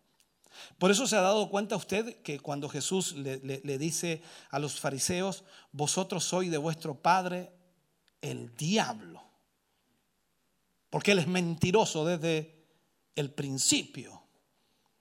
O sea, nosotros por naturaleza, voy a decir algo, yo no sé si voy a sacar alguna mena en esto, pero es una solamente una hipótesis. Nosotros somos mentirosos. Ve que no voy a sacar ninguna mentira. Y esta es nuestra realidad. La mentira está en la punta de la lengua. Y ahí es lo que Satanás quiere hacer, que nosotros nos transformemos en mentirosos. Entonces, sigo. En nuestro texto nos dice, de hecho, él, él ha engañado al mundo entero desde el principio. Él ha conseguido, Satanás ha conseguido engañar al mundo entero. La sociedad entera, hermano querido, yace bajo su, eh, ¿cómo llamarle? Su perversa influencia, su capacidad, su sagacidad. Entonces, empezó engañando a Adán y Eva en el huerto de Edén y seguirá haciéndolo hasta el fin de la historia humana mientras tenga posibilidades. O sea, esto debemos entenderlo. O sea, mientras Satanás no esté encadenado, como dice la escritura, por mil años, él seguirá engañando al ser humano. Y recordemos que será suelto también al final del milenio para engañar aún si fuere posible a los escogidos, dice. O sea, su forma de vida es eso, engañar, mentir. Ahora, lo que Juan nos muestra también es la victoria de los creyentes sobre Satanás. Aquí le va a gustar esto. La victoria de los creyentes sobre Satanás. De acuerdo a Apocalipsis 12, versículos 10 y 12, dice, entonces oí una gran voz en el cielo que decía, ahora ha venido la salvación, el poder y el reino de nuestro Dios y la autoridad de su Cristo, porque ha sido lanzado fuera. ¿Quién? El acusador de nuestros hermanos, el que los acusaba delante de nuestro Dios día y noche. Y ellos, y ellos, aquí me gusta, y ellos le han vencido. Y ellos le han vencido. Y usted dice, ¿cómo le vencimos? Juan dice, por medio de la sangre del cordero y de la palabra del testimonio de ellos. Y menospreciaron sus vidas hasta la muerte. Por lo cual, alegraos cielos y los que moráis en ellos. Ay de los moradores de la tierra y del mar, porque el diablo ha descendido a vosotros con gran ira, sabiendo que tiene poco tiempo. Entonces, trataré de explicarle. Juan aquí escucha una voz del cielo, que aunque no se identifica su origen, no en el sentido o quién es específicamente, pronuncia un bello canto de adoración. Lo más probable es que tenga su origen en, en los santos, ¿no? Vestidos de vestiduras blancas que alaban al Señor en el cielo. El tema que, que de alguna manera Juan nos muestra tiene que ver con la autoridad de Cristo, con la autoridad de su reino. Dice, ahora ha venido la salvación, el poder y el reino de nuestro Dios y la autoridad de su Cristo. O sea, ha llegado el momento entonces en que el Señor va a reinar sobre todos los reinos de esta tierra, tal como lo había anunciado lo habían anunciado los profetas a lo largo de todo el Antiguo Testamento. Pero no solo va a reinar, también va a manifestar los, plenos efectos de la salvación. Los efectos de la salvación. La victoria que Él ha conseguido para aquellos que creen en Él. O sea, aquí es como que se va a evidenciar lo que Cristo hizo en la cruz del Calvario. Porque seamos honestos, usted es salvo. ¿Sí? ¿Cómo se siente? La pregunta es, ¿usted es salvo? Y ahora la, pregunta, la siguiente pregunta, perfecto, ¿cómo se siente? A veces bien, pero cuando nosotros veamos esto, hermano querido, se va a evidenciar la salvación que hemos obtenido. No sé si, ojalá me logren entender, no puedo explicarlo mucho porque si no me voy deteniendo y, y, pasamos de las 9 y llegamos a las 10. Entonces, quiero tratar de explicarle ello. La razón para esta alabanza, para esta adoración en el cielo es doble. En primer lugar, los creyentes ven la proximidad, la proximidad de la venida del reino de Dios, o sea, el establecimiento del reino de Dios, algo que queda garantizado totalmente por la expulsión de Satanás y sus ángeles del cielo. O sea, ya Satanás no va a poder colarse allá para acusar a los hijos de Dios. Dice, porque ha sido lanzado fuera el acusador de nuestros hermanos, el que los acusaba delante de nuestro Dios día y noche. Va a ser expulsado, no va a tener acceso, no va a tener entrada en lo absoluto. ¿Por qué dice usted? Bueno, recordemos que también lo hablamos el día jueves, que está el arrebatamiento, y cuando ya el pueblo del Señor se ha arrebatado, ¿qué tiene que ir a meterse arriba el otro? es una forma de decirlo. Ahora, es cierto que esto no es la derrota final de Satanás, pero su expulsión del cielo indica eh, que ya le queda poco tiempo, y de acuerdo a lo que dice también el último versículo que leíamos, le queda poco tiempo. En segundo lugar, en el cielo se celebra la victoria de los creyentes frente, frente, por supuesto, a las acusaciones de Satanás. Nos pasó toda la vida acusando y nosotros ahora celebramos la victoria. ¿Por qué? Porque el Señor Jesucristo pagó por nosotros. Y eso lo que dice Juan, y ellos le han vencido por medio de la sangre del cordero y de la palabra del testimonio de ellos y menospreciaron, dice sus vidas, hasta la muerte.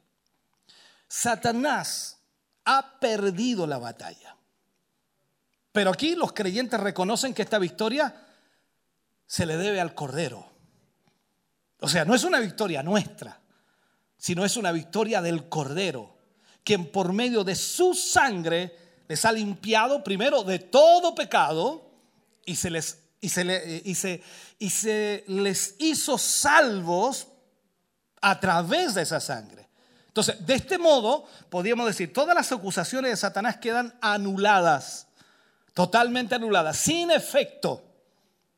Sin efecto. No, no tengo la frase eh, eh, le- le- legune- leguleña, no, no sé cuál es la palabra. No tengo la frase de leyes en este sentido para poder aplicarla, pero ya no va a haber acusaciones hacia los hijos de Dios. Este es el único fundamento de nuestra victoria sobre el enemigo, hermano querido, sobre el maligno, porque Cristo lo venció. Y cuando nosotros tenemos la fe puesta en nuestro Señor Jesucristo, también tenemos la fe puesta en el sacrificio que Él hizo en la cruz y nosotros somos salvos por la gracia de nuestro Señor Jesucristo. Bendito Dios. Juan, primera de Juan 4:4 dice, hijitos, vosotros sois de Dios y los habéis vencido. O sea, no- nos pasa a nosotros como la victoria. No sé si, no sé si entiende. Aquí dice, hijitos, vosotros sois de Dios y los habéis vencido. Y es como que sacar pecho a nosotros, ¿no? Porque mayor es el que está en vosotros que el que está en el mundo. O sea, esto lo entendemos ahora y debemos entenderlo ahora mismo. Nosotros estamos aquí, gracias a Dios, en pie, sirviendo al Señor por la misericordia de Dios, por el sacrificio de Cristo, y no hemos sido destruidos por las grandes misericordias de Dios.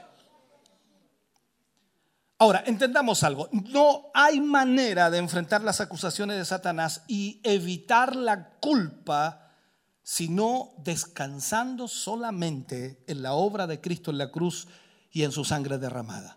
No hay otra manera. Aquí no hay defensor que pueda ayudarnos en eso. No hay nada que podamos hacer. O sea, Satanás nos acusa y si no estamos aferrados a Cristo, no hay nada que hacer. Pero si hablamos de esta victoria, de los creyentes que tienen esta victoria sobre Satanás, este coro celestial añade una segunda razón. Ellos dicen, ellos le han vencido por medio. También agrega de la palabra, del testimonio de ellos, y menospreciaron sus vidas hasta la muerte. Esto es como decir, no valoramos nuestra vida para nosotros mismos, sino que valoramos nuestra vida para Dios. Este testimonio tiene que ver con la confesión de nuestra fe en Cristo Jesús, la cual nos conduce, por supuesto, a lo que Jesús también hizo, que fue la muerte. Por eso la escritura nos habla de que nosotros debemos morir para el mundo y vivir para Dios. Su testimonio, hermano querido, fue perseverante. Y cuando habla del testimonio de Cristo y cuando habla de nuestro testimonio debe ser exactamente igual, perseverante. Y no debe detenerse ni aún ante el, martirio que pueda haber, sino que de buena gana debemos servir a Dios, tal como lo hicieron los profetas o lo hicieron los hombres de Dios, los apóstoles, que entregaron su vida por Cristo. O sea, ellos pagaron el supremo precio por su lealtad a Cristo. Cada uno de ellos, hay historias tremendamente grandes, terribles, que yo no sé si nosotros llegaríamos a enfrentar esa realidad. Yo sé que estamos en, un año que es diferente a todos los otros años, pero si hubiéramos nacido en el tiempo de Jesús o en el tiempo de la persecución de la iglesia o en el tiempo en donde, ay Dios mío, el imperio romano quemaba a los cristianos, los crucificaba, no sé qué habría sido de nosotros. Y lo digo con mucha honestidad. Porque nuestro sufrimiento hoy día se basa más que nada en nuestras propias realidades económicas, eh, físicas, ya sea de salud o nuestras situaciones familiares. Nuestros grandes conflictos o nuestros grandes sufrimientos están basados en ello, pero no han sido basados en nuestro testimonio para con Cristo. Entonces ellos entregaron su vida y aún no se detuvieron ante el martirio. Siguieron confiando en Dios. El mismo Pedro, por colocar un ejemplo, no quiso ser crucificado como su maestro. Pidió ser crucificado cabeza abajo. O sea, iba a morir y ¿para qué se preocupó de eso? Aún así, su fidelidad a Dios. Cuando vemos cómo murieron cada uno de los apóstoles, uf, Dios mío, ¿quién quiere ser apóstol? Ah, todos bajan la mano. Eso es, es algo fuerte. Ahora, de ninguna manera ellos estaban dispuestos a poner su propia vida por delante por lealtad al Señor. Ellos preferían perder su vida con tal de ser fieles al Señor. Como soldados de Cristo, ellos estuvieron dispuestos a perder su propia vida. ¿Para qué? Para conseguir la victoria sobre el diablo. Por eso habla de eso. Por eso Juan lo enfoca en ese sentido y dice lo que sucede allí. Ellos le han vencido por medio, y agrega, de la palabra del testimonio de ellos. Y menospreciaron sus vidas hasta la muerte. O sea, el cristiano, el creyente, el Hijo de Dios, tiene que saber cuál es el precio que va a tener que llegar a pagar por ser fiel a Cristo. Entonces ahora es cuando nosotros meditamos, perfecto, la victoria está en Cristo. Pero ¿qué vamos a hacer nosotros con esa victoria? ¿Vamos a aferrarnos nosotros a esa victoria o vamos a escabullirnos y, aguantarnos de alguna manera a ver, si, a ver si el Señor nos lleva? El verdadero creyente, hermano querido, no se doblega frente a la persecución o frente a las amenazas. Y no porque tenga poder en sí mismo o en él mismo, no es eso. No es que tenga poder para resistir cualquier tipo de sufrimiento, sino por el poder de Dios que sostiene a los creyentes en los momentos más angustiosos, en los momentos más difíciles. Entonces, este texto de Apocalipsis nos muestra que aunque las torturas, las muertes o los martirios atroces que vivieron cada uno de los hijos de Dios que murieron perseguidos por ser cre- creyentes cristianos, ya sea en el circo romano, ya sea por la presión religiosa después, en fin, cual sea la situación, hermano querido, ellos no se dieron ante nada de eso. Aquí entonces se presenta como victoria ante el enemigo. Victoria ante el enemigo. Recordemos la muerte de Esteban, el, diácono. Fue apedreado. Y mientras era apedreado, él dice, veo los cielos abiertos.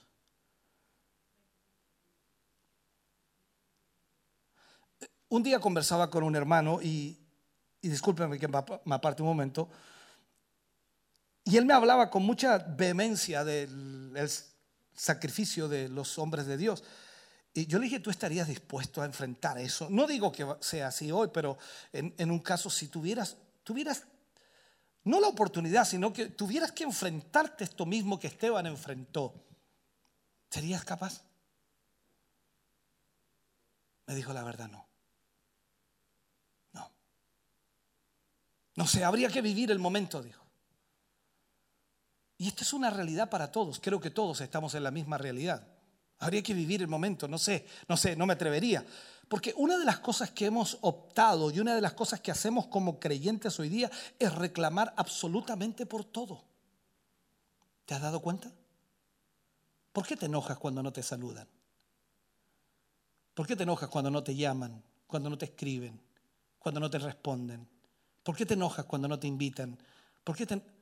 O sea, cuando miramos todo ese tipo de cosas nos damos cuenta que no estamos preparados siquiera para enfrentar nuestro propio testimonio de Cristo en nuestra vida. Porque ellos fueron atropellados, fueron pisoteados, fueron muertos, fueron martirizados. Y aún así se negaron a sí mismos. Por eso Jesús también dijo a los discípulos, el que quiera venir en pos de mí, niéguese a sí mismo, tome su cruz cada día y sígame. Entonces, la victoria que ellos tuvieron sobre los o sobre el enemigo ellos demuestran con esa muerte, de esa manera, que el diablo es un mentiroso y está totalmente equivocado.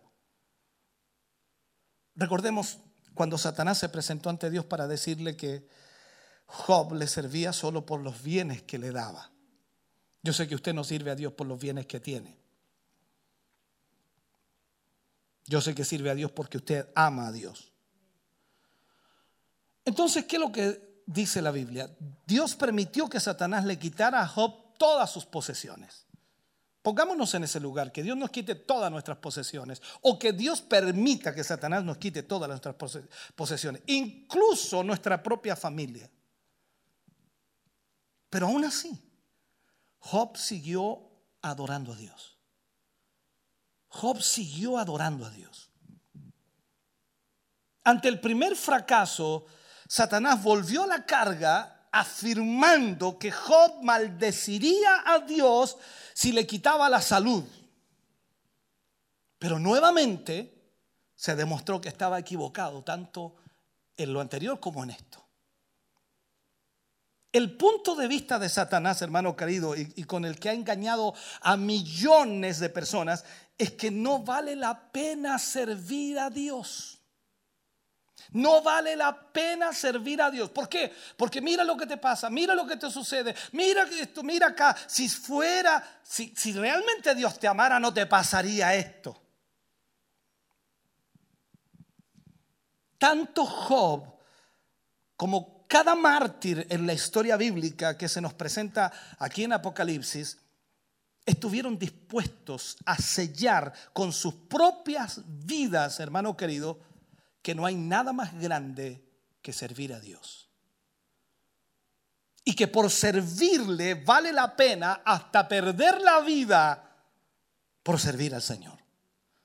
Por lo tanto, su martirio, ese martirio era un acto de adoración que cerraba la boca a Satanás y certificaba la victoria de Cristo en la cruz del Calvario. Eso es importante, hermano querido, entenderlo. O sea, los los hombres de Dios que murieron en el pasado por la causa de Cristo, lo que estaban haciendo era cerrarle la boca a Satanás, diciéndole nosotros confiamos en lo que Cristo hizo en la cruz del Calvario. Nosotros confiamos en la sangre derramada que nos limpia de todo pecado. Nosotros confiamos en las promesas que Dios ha hecho y estamos seguros que cuando abramos nuestros ojos, después de morir aquí en la tierra, estaremos en la gloria.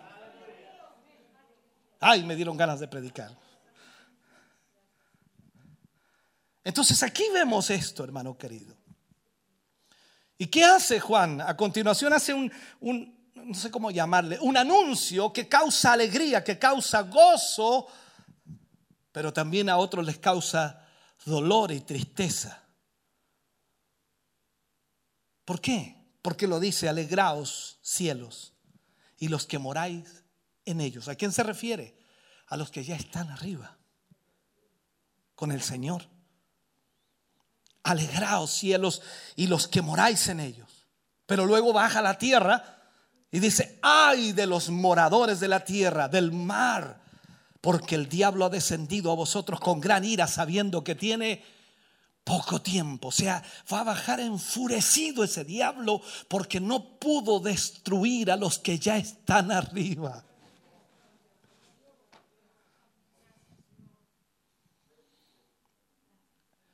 Ahora, en primer lugar, la, exhortación de regocijarse está relacionada con el hecho de que Satanás ya no tiene acceso al cielo para seguir acusando a los creyentes. ¿Por qué? Porque los creyentes ya van a estar arriba. Vamos a estar arriba, hermano. Pero en segundo lugar, son malas noticias para los moradores de la tierra. El diablo sabe que tiene poco tiempo y viene a la tierra decidido a derramar su ira y hacer tanto mal como pueda hacerlo. Y en este sentido, entonces tenemos que notar que la expresión gran ira, gran ira, tiene la idea de arder, de hervir de ira. Es como si el dragón fuera una olla hirviendo, una olla hirviendo. O sea, se percibe su furia incontrolable contra Dios ¿Por qué? Porque Dios ha impuesto limitaciones a su libertad de movimiento. Ahora ya no te puedes meter en el cielo. Ahora ya no puedes venir a acusar a los creyentes. Están todos aquí, están salvos. Entonces se viene contra los que están en la tierra. Y déjame terminar con el último punto, que no es corto, pero es importante. Lo que enfoca aquí Apocalipsis 12, versículo 13 al 17, habla acerca del dragón que persigue a la mujer y al resto de su descendencia. Cuando vio el dragón que había sido arrojado a la tierra, persiguió a la mujer que había dado a luz al hijo varón y se le dieron a la mujer dos alas de gran águila para que volase de delante de la serpiente al des- al desierto, a su lugar donde es sustentada por un tiempo y tiempos y la mitad de un tiempo. Y la serpiente arrojó de su boca tras la mujer agua como un río para que fuese arrastrada por el río. Pero la tierra ayudó a la mujer, pues la tierra abrió su boca y tragó el río que el dragón había echado de su boca. Entonces el dragón se llenó de ira contra la mujer y se fue a hacer guerra contra el resto de la descendencia de ella, los que guardan los mandamientos de Dios y tienen el testimonio de Jesucristo. Recuerde que el jueves le enseñaba yo que cuando hablaba de la mujer, estábamos hablando en realidad de Israel. Dado que el dragón ya no tiene acceso al hijo de la mujer, el principal objetivo entonces de su ira desde ese momento se dirige hacia el pueblo de Israel, su descendencia. Y cuando vio el dragón que había sido arrojado a la tierra, persiguió a la mujer que había dado a luz al hijo varón. Cuando miramos esto a través de los siglos, hermano querido, los judíos han sufrido más y más odio, más y más persecución que cualquier otro pueblo sobre la tierra. Esto confirma lo que aquí se anuncia. Pero tenemos que notar también que detrás de todo este sufrimiento está Satanás, el diablo. Él es el principal promotor de toda esta persecución. De algún modo, ya que no puede atacar directamente al hijo de la mujer, busca hacer daño al hijo de la mujer a través de la descendencia. Pero ¿qué dice? Dios pondrá a salvo a la mujer. De acuerdo a la Biblia dice, y se le dieron a la mujer dos alas de gran águila para que volase delante de la serpiente al desierto, a su lugar donde es sustentada. En primer lugar, apreciamos aquí una referencia de una metáfora que ya había sido usada en el pasado en relación al pueblo de Israel cuando fueron sacados de forma milagrosa de la esclavitud de Egipto. Recordemos, Éxodo capítulo 19, versículo 4, dice, vosotros visteis lo que hice a los egipcios y cómo os tomé sobre las alas de águila y os he traído a mí. O sea, Dios promete que nuevamente, nuevamente llevará a su pueblo a un lugar seguro donde será cuidado por, por él durante tres años y medio. Por un tiempo, tiempos y la mitad de un tiempo. Esta será exactamente la duración de la segunda parte de la última semana, por decirlo así, que como ya hemos visto anteriormente tiene que ver con la gran tribulación que pasará Israel en el futuro. Yo sé que muchos predicadores dicen que no tiene nada que ver con Israel, la gran tribulación. Hermano querido, la Biblia es sumamente clara en eso. Sumamente clara. Esta huida de los judíos ante las fuerzas de Satanás no es nada nuevo, no es nada nuevo. Está registrada en el Antiguo Testamento y se ve.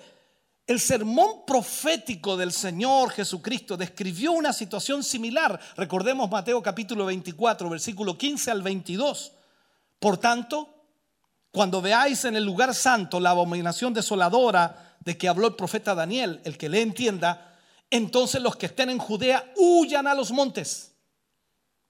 Está hablándole a Israel. El que esté en la azotea no descienda para tomar algo de su casa. El que esté en el campo no vuelva atrás para tomar su capa. Mas hay de las que estén encintas y de las que críen en aquellos días. Orad pues que vuestra huida no sea en invierno ni en día de reposo, porque habrá entonces gran tribulación, cual no la ha habido desde el principio del mundo hasta ahora ni la habrá. Y si aquellos días no fuesen acortados, nadie sería salvo, más por causa de los escogidos, aquellos días serán acortados. O sea, ellos deberían estar listos para huir cuando vieran qué cosa en el lugar santo la abominación desoladora de que habló el profeta Daniel.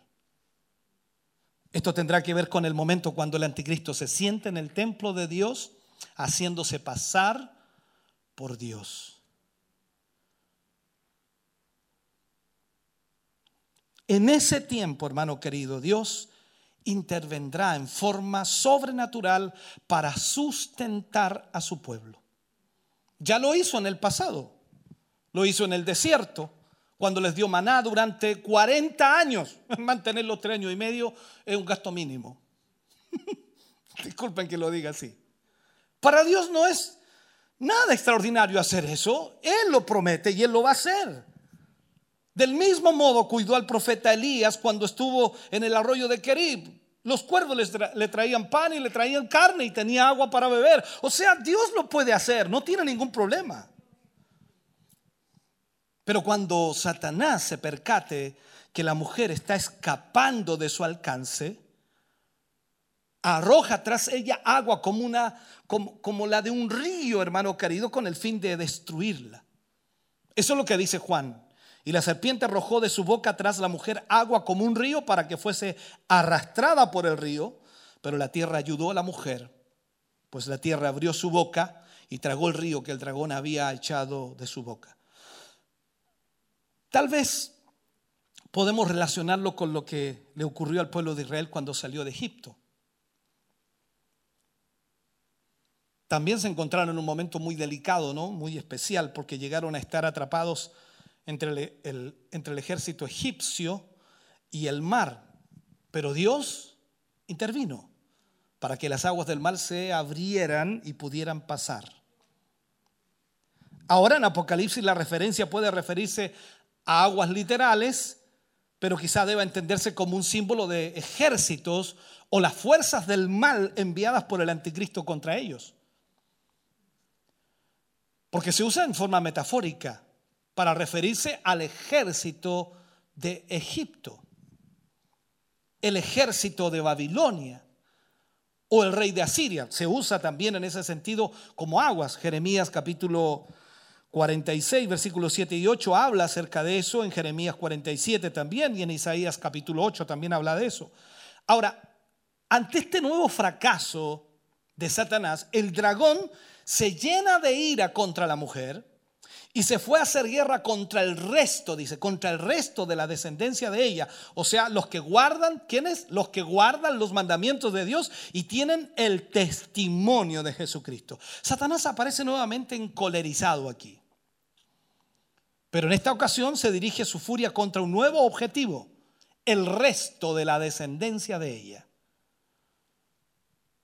Podríamos pensar que se refiere al remanente fiel de Israel, los 144 mil, pero seguramente sea más acertado identificado con aquellos que invocan el nombre del Señor Jesucristo. Entonces fijémonos, hermano querido, cómo son descritos. Aquí dice, los que guardan los mandamientos de Dios y tienen el testimonio de Jesucristo. La expresión se fue a hacer guerra contra ellos. Esto sugiere la enemistad de Satanás contra todos aquellos que obedecen a Dios. Y termino con esto. Él no soporta a aquellos que mantienen testimonio de Cristo en sus vidas en el mundo. Satanás no soporta que nosotros mantengamos el testimonio de Cristo en nosotros.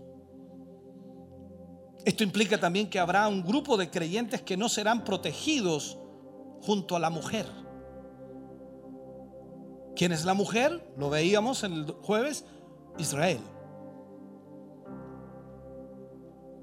Aparecen tres mujeres en Apocalipsis.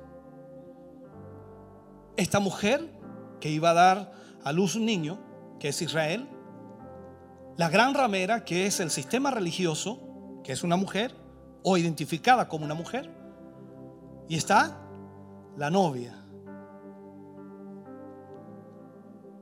la esposa del Cordero, que somos tú y yo. Entonces cuando vemos esto, que habrá un grupo de creyentes en la gran tribulación que no serán protegidos junto a la mujer, porque serán gentiles. Porque Israel es el que huirá al desierto. En cuanto a la forma en que le hace guerra, podemos pensar en la persecución que será descrita, por supuesto, en todo lo que veremos en el libro de Apocalipsis capítulo 13. Así que no se pierda, por favor, esa clase porque será interesante.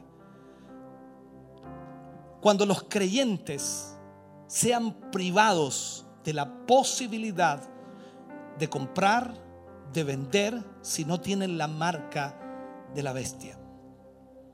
O sea, debemos entender, y no puedo decirlo tan abiertamente, pero creo que muchos en la gran tribulación creerán en Jesucristo. Muchos que en un momento recibieron a Jesús antes de la gran tribulación y que se alejaron y se apartaron. Y en la gran tribulación reaccionarán, reflexionarán y volverán su fe en el Señor. Pero allí la persecución será atroz. Por eso es hoy el día, hoy es el tiempo aceptable en donde podemos obtener la salvación para nuestras vidas. Yo espero que esta palabra que hemos podido compartir con ustedes hoy les sea de bendición. Hay muchas cosas que me gustaría decir, pero creo que sería adelantarme o atrasarme o desenfocarme quizás. Y lo más importante, hemos tratado de ir descifrando el texto para conocer lo que va a pasar en el futuro. Póngase de pie, por favor. Padre, te damos muchas gracias. Agradecemos, Señor, tu bondad, tu misericordia. Agradecemos el que nos permitas, Dios mío, poder tener tu palabra para nuestra vida. Estamos agradecidos, Señor, por esta bondad tuya, por este amor y esta misericordia tuya.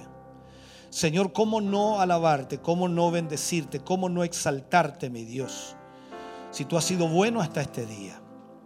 Permite, Señor, que a través de esta palabra cada uno de tus hijos y cada una de tus hijas, Señor, pueda recibir tu bendición y que tu presencia, Señor, les guíe y les ayude. En el nombre de Jesús, te damos gracias a ti, Señor, por esta instrucción y pedimos que nos ayudes a poder vivir para ti y entregar toda nuestra vida a tu servicio. En el nombre de Jesús. Amén.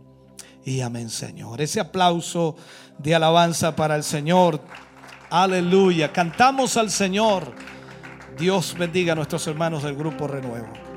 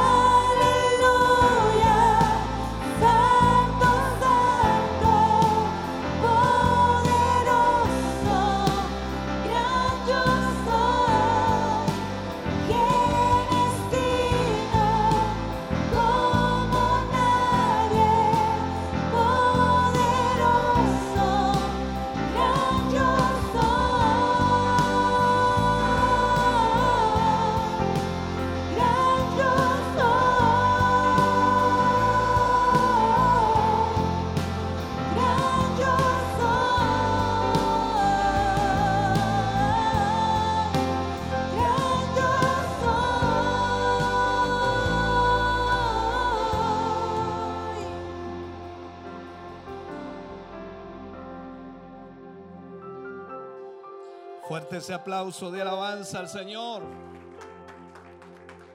Aleluya. Gloria a Dios. Bendito Jesús. Vamos a estar orando por las peticiones que nos han llegado. Puede sentarse, no quiero que se canse. Así si no se cansa, viene de nuevo después. Vamos a orar por la familia Rosales Sarabia, por fortaleza y sanidad. Por el hermano René Jofré, por sanidad en su vista. Por Marcel Bonmesón Figueroa, por salvación y protección. Por la hermana Elsa Subiabre, pide oración por su hija Lorena, por sanidad y fortaleza. Por Sandra Figueroa, por fortaleza y protección. Por la hermana Amanda Muñoz Contreras, por fortaleza y sanidad por la pequeña Julieta Chávez Fernández por sanidad y protección, por la pastora Norma Rodríguez Lara por sanidad y fortaleza. También vamos a estar orando por Esther Montes que pide oración, por su sobrina Francisca Bamondes por salvación y liberación. Paulina Jiménez pide oración por la familia Reyes Jiménez por salvación y liberación. Isabel Molina pide oración por la familia Romero Conejeros. Vamos a estar orando también por Margarita, por sanidad y liberación. Carla Sepúlveda pide oración por su vida espiritual y por fortaleza. Lucy Esther pide oración por su hija Catalina por sanidad. Rosita Riquelme pide oración por su nieta Julieta Chávez. Todas estas peticiones de oración, por supuesto, las presentaremos y también estaremos orando para ser despedidos a nuestros hogares. Yo espero que usted haya sido, pero muy, muy bendecido y a través de la palabra también Dios le haya ministrado, le haya hablado, le haya fortalecido, por supuesto como Dios lo sabe, lo sabe hacer. Así que esperamos en el Señor que Dios pueda traer mayor bendición cada vez que nos reunimos. Póngase de pie, vamos a orar al Señor y pedir a Dios por todas estas peticiones y también para, para ser despedidos a nuestros hogares. Padre, en el nombre de Jesús. Vamos ante su presencia dando gracias por su amor, por su misericordia y por su bondad. Gracias porque hoy nos ha permitido poder reunirnos aquí, poder estar junto a nuestros hermanos, junto a nuestras hermanas, poder, Dios mío, recibir su palabra y ser bendecidos a través de ella. Yo le ruego y le suplico, Señor, que su Espíritu Santo pueda traer, Señor, la revelación mayor, porque no hay nada como el Espíritu Santo que pueda revelarnos su palabra. Y así también, Señor, pueda en esta hora fortalecer cada vida y corazón. Oramos por todas las peticiones que hemos mencionado, Señor y te pedimos que extiendas tu mano sobre cada vida y puedas obrar un milagro, Señor, en ellos. Reprendemos toda enfermedad, reprendemos toda dolencia, reprendemos, Señor, toda obra del enemigo en contra de cada uno de tus hijos. Yo te ruego, Señor, obra en ellos, Señor, para que tu nombre sea glorificado, para que tu nombre sea exaltado. Tal como tu palabra nos enseña, Señor, como lo dijiste acerca de ese hombre que había fallecido, Señor, Lázaro. Y tú dijiste, esto no es para muerte, sino es para que el Hijo del Hombre, el Hijo de Dios, sea glorificado. Padre, en esta hora extiende tu mano sobre cada vida, Señor, y obra un milagro en ellos. Sánale, Señor, restaurale, Dios mío. Abre, Señor, toda puerta de bendición para ellos en el nombre de Jesús. Gracias, mi Dios. Ahora al cerrar y al culminar con nuestro culto, Señor, te damos muchas gracias por cada hermano y hermana que ha podido asistir, que se ha podido congregar, reunir, Señor. Estamos agradecidos de verles, de tenerles junto a nosotros y esperamos que se vayan contentos, bendecidos, fortalecidos, animados, Señor, alentados, motivados para seguir adelante. En el nombre de Jesús, trae tu fortaleza sobre ellos y tu bendición, Señor pueda llegar también a sus hogares. Lo pedimos en el nombre de Jesús. Danos esa bendición que es de lo alto, del Padre, Hijo y Espíritu Santo. Amén y amén, Señor. Aleluya. Fuerte ese aplauso de alabanza al Señor. Gracias, Señor Jesús. Aleluya. Dios les bendiga grandemente, mis hermanos, agradecidos de haberle tenido acá. Mañana tenemos dos cultos a las 11 de la mañana, el primero, y a las 5 y media de la tarde, el segundo. Y por supuesto, el primero será transmitido, el segundo será totalmente privado acá, solamente para los hermanos que lleguen. Dios les bendiga mucho. Volvemos, por supuesto, a los estudios de Televida y nosotros ya nos despedimos. Bendiciones del Señor.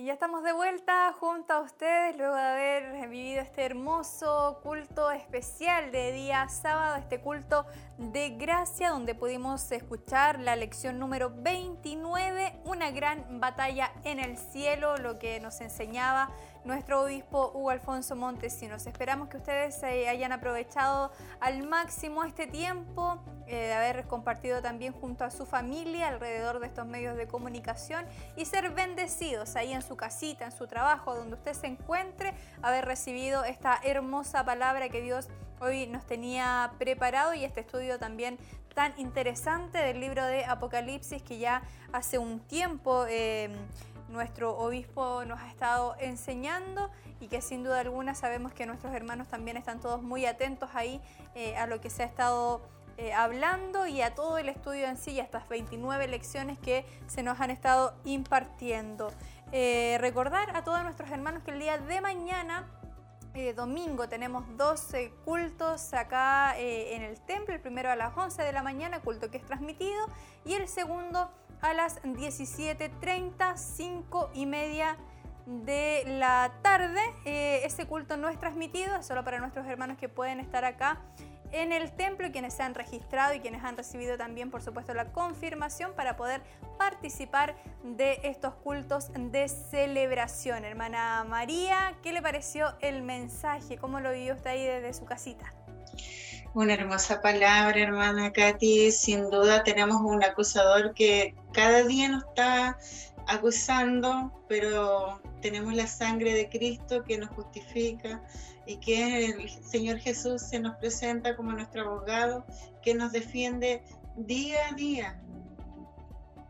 Así es, mi hermana María, sin duda alguna, un hermoso mensaje que hemos podido nosotros escuchar, atesorar en nuestro corazón y que nos da también la fuerza, la valentía para poder confiar en Dios y que hoy eh, saldremos victoriosos de cada situación. Le cuento, hermana María, hay muchos hermanos que estuvieron también participando junto a nosotros a través de eh, las redes sociales. Eh, aprovechamos también de saludar a nuestros hermanos quienes han ido conectando, quienes han estado compartiendo a través de Facebook. Saludamos a Gerson Contreras que envía bendiciones, a Lucy Esther dice bendiciones, saludos desde Santiago. Alejandra Godoy dice bendiciones a todos. Eh, Eden Montesino nos, pone ahí un emoji. Eh, Francisca dice bendiciones a todos también. Eh, José y Gloria Muñoz dice saludos desde Paso Hondo y Umbel. Nos están viendo ahí a través de Facebook. Paulina Jiménez envía saludos a todos los hermanos y pide también ahí una oración. Isabel Molina envía bendiciones también y pide también una oración. Eh, Carla Sepúlveda escribe atenta a la transmisión. Quiero pedir oración por mi vida espiritual y por fortaleza. Y nuestra hermana Rosita Riquelme también nos saluda, envía bendiciones a los hermanos, dice viendo el culto, tremendo mensaje. Compartimos ahí con nuestra hermana Rosita eh, su sentir, su pensamiento, un hermoso mensaje que estuvimos escuchando.